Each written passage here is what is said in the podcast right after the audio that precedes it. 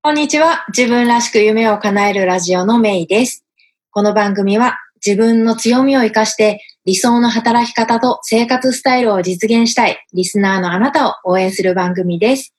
えー今日は統計で見るポッドキャスト2019ということで、えー今、ポッドキャストが、えーまあ、特にアメリカでになるとは思うんですけど、どのように注目されていて、えー他の媒体とはどう違うのかといったようなお話をしようと思いますが、本題に入る前に、えー、シャウトアウト、リスナーズスポットライトですかね。えーいつも聞いてくださってるリスナーの方を応援するコーナーということで、えーメッセージを読みたいと思います。メッセージは今井さんから、日本にいらっしゃる今井さん、お子さんもいらっしゃる男性の方です。えーお久しぶりです。えーということで、メッセージをいただきました。えーメイさんのポッドキャスト、すごいうなずける部分が多くて驚きました。アカウンタビリティ。僕も全く同じで、手帳にはびっしりの仕事の予定、家族の予定が書いてあります。でも、実行されない日がたまにあったりします。やはりそれをやらざるを得ない状況に、あえて自分を持っていくということがとても大切なんだなと実感しました。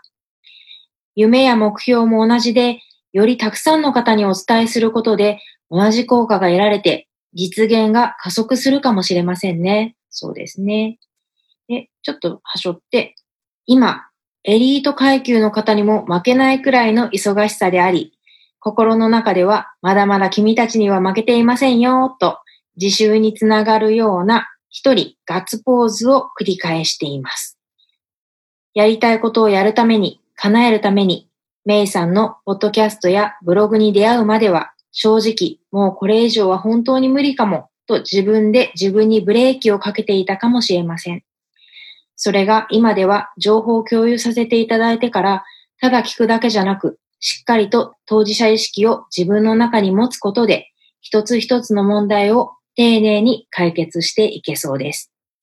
あと、メイさんのお話の中で気になった点は、自分が何かしようとするとき、叶えようとするとき、周りからの目や自分がどう見られているか、これを気にして一切行動に移さない、移せない人はものすごくたくさんいるんだろうなということです。そして、そんな自分もその一人だからこそ、以前サンフランシスコに住んでいた時から日本に来て感じている違和感の正体なのです。うん心の中で無意識にいろいろな挑戦に対してのネガティブなブレーキが働く要因になっています。メイさんのお話を聞くことで、そんな自分に問いかけてみました。何を望むのか、したいのか、叶えたいのか、叶った時の気分、周りの人の反応、とてもワクワクしている自分がそこには間違いなくいます。心の声に正直に生きていきます。次回のポッドキャストも楽しみにしています。ということで、えー、まあね、ちょっと文面から感じられた方もいるかもしれないんですけど、まあとてもね、お父さんとして、まあ、子供のことを大好きで、お仕事も頑張っている今井さんは、えー、もともと、まあ、カリフォルニアのサンフランシスコにお住まいだったんですよね。で今は日本に住んでるんだけど、えーまたサンフランシスコに住むという夢を叶えたいと思って、えー今、え夢に向かって努力をされているそうです。えー今井さん、えー頑張ってください。応援しています。ね、ここ、カリフォルニア、サンディエゴの力応援しているので、引き続き頑張ってくださいね。はい。というわけで、えー今日は、えー先ほどお話したように、統計でわかるポッドキャスト2019ということでお話をしていこうと思います。えー去年、2018年に、えー行われたプルのカンファレンス、えー WWDC2018 の報告によると、えー去年ね、2018年は、ポッドキャストの全番組数が55万件、えーエピソード数は185万件っていうふうに報告されてたそうなんですね。で、今年はどうかっていうと、えーまだね、今年終わってないですけど、えーまあ今、現在の段階で、えー全番組数が70万件。去年55万件だったのが70万件になってる。15万件増えてる。番組がね。で、エピソード数で言うと290万件と急増な伸びを見せています。ね。185万件だったエピソードが290万件になっている。うん。そして、エピソードが配信されている言語は100を超えるそうです。ということで、私はそのうちの日本語でこの番組を放送してるんですけど、えー、というわけで今日はね、まあいろんな統計が、まあね、ポッドキャストに関する統計がいろいろ出てるんですけど、その中で特に興味深いものを17個挙げてみましたので、今日はご紹介していきます。まず1番目。アメリカ人の7割は、ポッドキャストに馴染みがある。うん。この馴染みがあるっていうのが、英語でファミリアっていう言葉を使われてたんですけど、結構な数字ですよね。アメリカ人の70%が、馴染み、ポッドキャストに馴染みがある。このね、アメリカ人の70%って人数で言うと、だいたい3億2000万人なんだそうです。ね。この人たちが馴染みがあると回答したと。ね、日本だとおそらくそのポッドキャストって何っていう人の方がまだまだね、多いと思うんですけど、アメリカはそういう状態だと。さらに2番、アメリカ人の半分以上がポッドキャストを聞いたことがある。うん。えー、具体的にはアメリカ人の51%にあたる1億6500万人の人がポッドキャストを聞いたことがあるそうです。そして3番、アメリカ人の3割以上の人がポッドキャストを毎月聞いている。具体的には32%、約1億5000万人の人が毎月ポッドキャストを聞いてるんだそうです。そして4番、えー、アメリカ人の2割以上が毎週ポッドキャストを聞いている。えー、具体的には22%約1億人の人が毎週ポッドキャストを聞いてるんだそうです。うん。で、5番。さっきも言った通り、ポッドキャストは100カ国語以上で配信されている。うん。ポッドキャスト全体が今、急激な成長を遂げていて、えー、100カ国語以上で配信されてるんですね。あの、最近私が聞き出したポッドキャストをここで一つご紹介するんですけど、英語のポッドキャストはある、ではあるんですけど、台湾ニーズ、台湾語が学べるポッドキャストで、そう、バイトサイド台湾ニーズっていうので、えー、おそらくね、台湾系アメリカ人の二人が、だと思うんですけど、えー、二人が、男性がね、やっているポッドキャストで、本当にね、基本的なハローから、あ Thank you, goodbye とかをね、 Taiwanese、台湾語が毎回ね、エピソードで、あの、習えるっていう、えー、そんなポッドキャストがあったので、聞いてます。ということで、次、No.6 ポッドキャストのリスナーの67%は若者である。若者って誰っていう話ですけど、えー、ポッドキャストは若い層に人気があり、67%が18歳から44歳の層に聞かれているんだそうです。うん。これはなんか納得かなと思いますよね。えー、ただなんか聞いたところによると日本ではそ若い人はそんなに聞いてないとかっていう話もあって、うん、実際のところどうなんでしょうね。ね。日本の統計をご存知の方はぜひ教えてくださいということで、次、7番。これ面白い。ポッドキャストは経済的に豊かで教養のある層に支持されている。うん。ポッドキャストは高所得、高学歴層を引きつけている。うん。リスナーの45%は大卒。68%は大学院卒というデータがある。これ結構すごいですよね。リスナーの68%、約7割が大学院卒。ね。また、リスナーの45%は年収が 250K ドル。つまり、日本円で約、まあ、ざっくり1あの1ドル100円計算で言うと、2500万以上の収入がある人たちで占められている。うん。これもね、結構、ポッドキャストの特徴として挙げられてましたね。うん。次、8番。リスナーの男女のバランスが良い。うん。リスナーの男女の割合は男性が52%、女性が48%なんだそうです。そして9番、ポッドキャストをスマホで聞く人が最も多い。うん。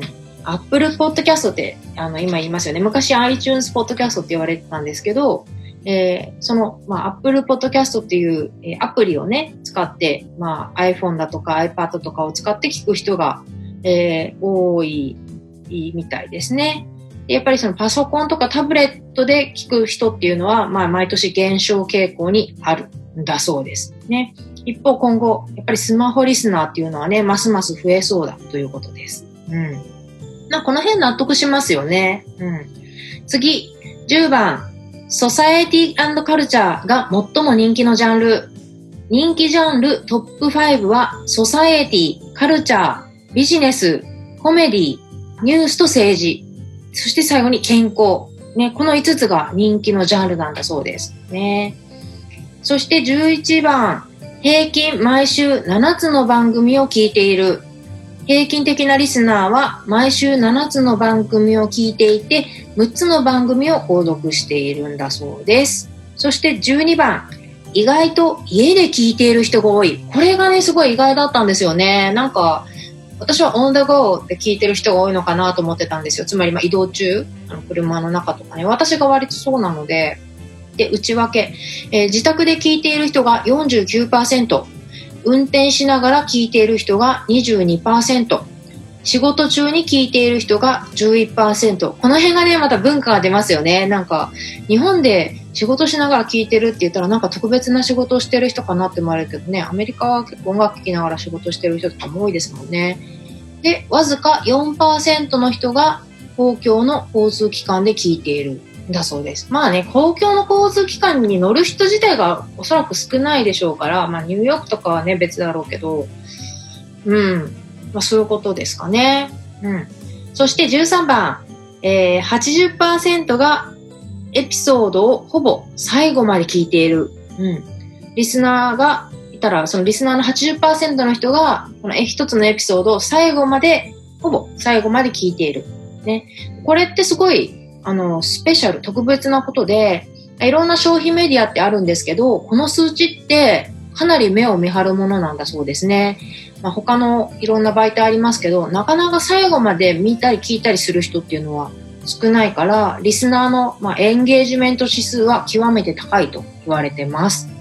そして14番、えー、毎週聞くリスナーは、毎週6時間37分をポッドキャストに費やしているだそうです。うん。毎週6時間37分。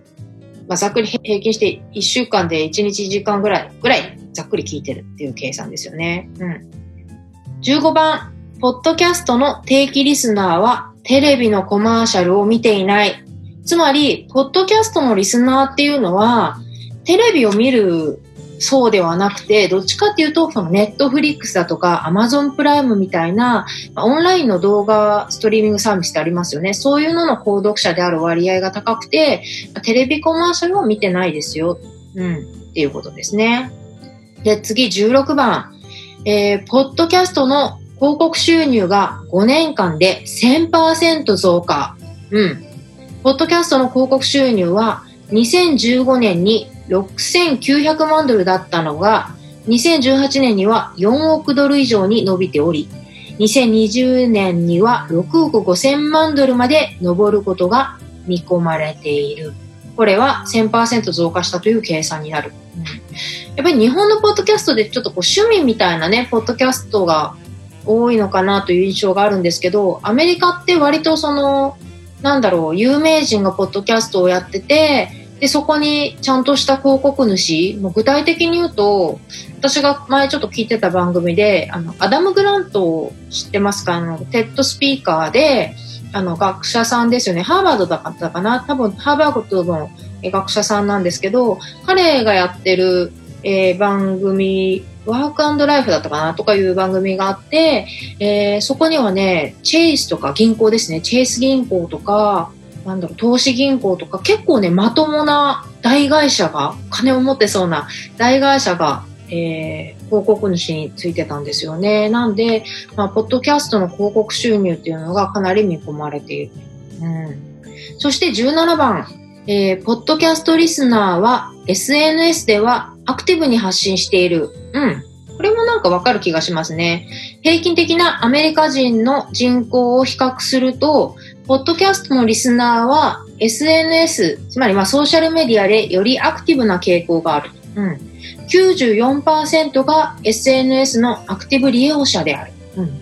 平均アメリカ人の場合は81%。好きなブランドを SNS でフォローする傾向にある。うん。だそうです。これが、えー、今日まで、ここまで説明したのが、今日私があのご紹介したかった、え統計17選でした。うん。でね、その他にも面白い統計がいくつかあったので、最後にちらっとご紹介しますと、えー、スマホでポッドキャストを聞く層のうち54%が Apple 製品で視聴、43%が Android ユーザー、そしてリスナーのうち19%だけが再生速度を速めて聞いている。つまり、リスナーの多くは再生速度を速めて聞くことを望んでいない。じっくり聞きたいと思って聞いているっていうことですね。うん。また、ポッドキャストリスナーは Amazon Alexa、Echo、Google Home などのスマートスピーカーを持っている。うん。だから結構なんでしょう。イノベーターとか、なんか、アーリーアダプターって言われてる、このマーケット上でもね、この、あの、前、なんか、マーケティングのあれで説明したことがあったかもしれないですけど、流行りに割と早くこう、乗っかっていくって言った言葉が悪いけど、まあ、新しいものを割と早く取り入れる世代が、ポッドキャストを聞いてるんじゃないかなっていうことですね。うん。そして、69%のリスナーが、ポッドキャストの広告で新たな製品やサービスを知るきっかけになっていると回答した。うん。つまり、まあ、ポッドキャストの広告を信用してるっていうことですよね。うん。そして次、ポッドキャストの広告が購買意欲を高めるかという質問に対して、ソサエリエンカルチャーのカテゴリーの人は9.2%高まるという回答。ニュースと政治のカテゴリーを聞いてる人は12.8%、コメディが7.3%、スポーツが9.3%、ビジネスが14%、えー、購買意識が高まると回答したんだそうです。うん。やっぱりその、ポッドキャストって無料で、で、結構、まあ、なんだろう、コンテンツのクオリティも高いものが多いので、まあ、それに入ってる広告だからっていうことって結構信用してもらえてるのかなという気はしますね。うん。そして最後、ポッドキャスト広告のうち58%が番組エピソードの一部として編集されているということでした。うん。えー、今日はそんなわけで、えー、ポッドキャスト、統計で見る、ポッドキャスト2019ということでご紹介しました。いかがだったでしょうか？ね。まあ、アメリカ、これはアメリカの統計なんですけど、あの、皆さんがお住まいの国ではどうですかね？特にね、まあ日本とかだとね、結構違い、いろんな違いがあるのかなと思うんですけど、結構ね、面白い内容だったんじゃないかなと思います。で、えー、今日ご紹介した内容は、えー、私のウェブサイト、えー、メイナカムラ .com でもご紹介してます。えー、メイナカムラ .com スラッシュ98で、えー、今日の、えー、ご紹介した統計をじっくり見ていただけるので、ぜひ見てください。また、えー、この統計の元となっている、えー、情報元も、えー、参照元ですね、もご紹介しているので、ぜひ見てください。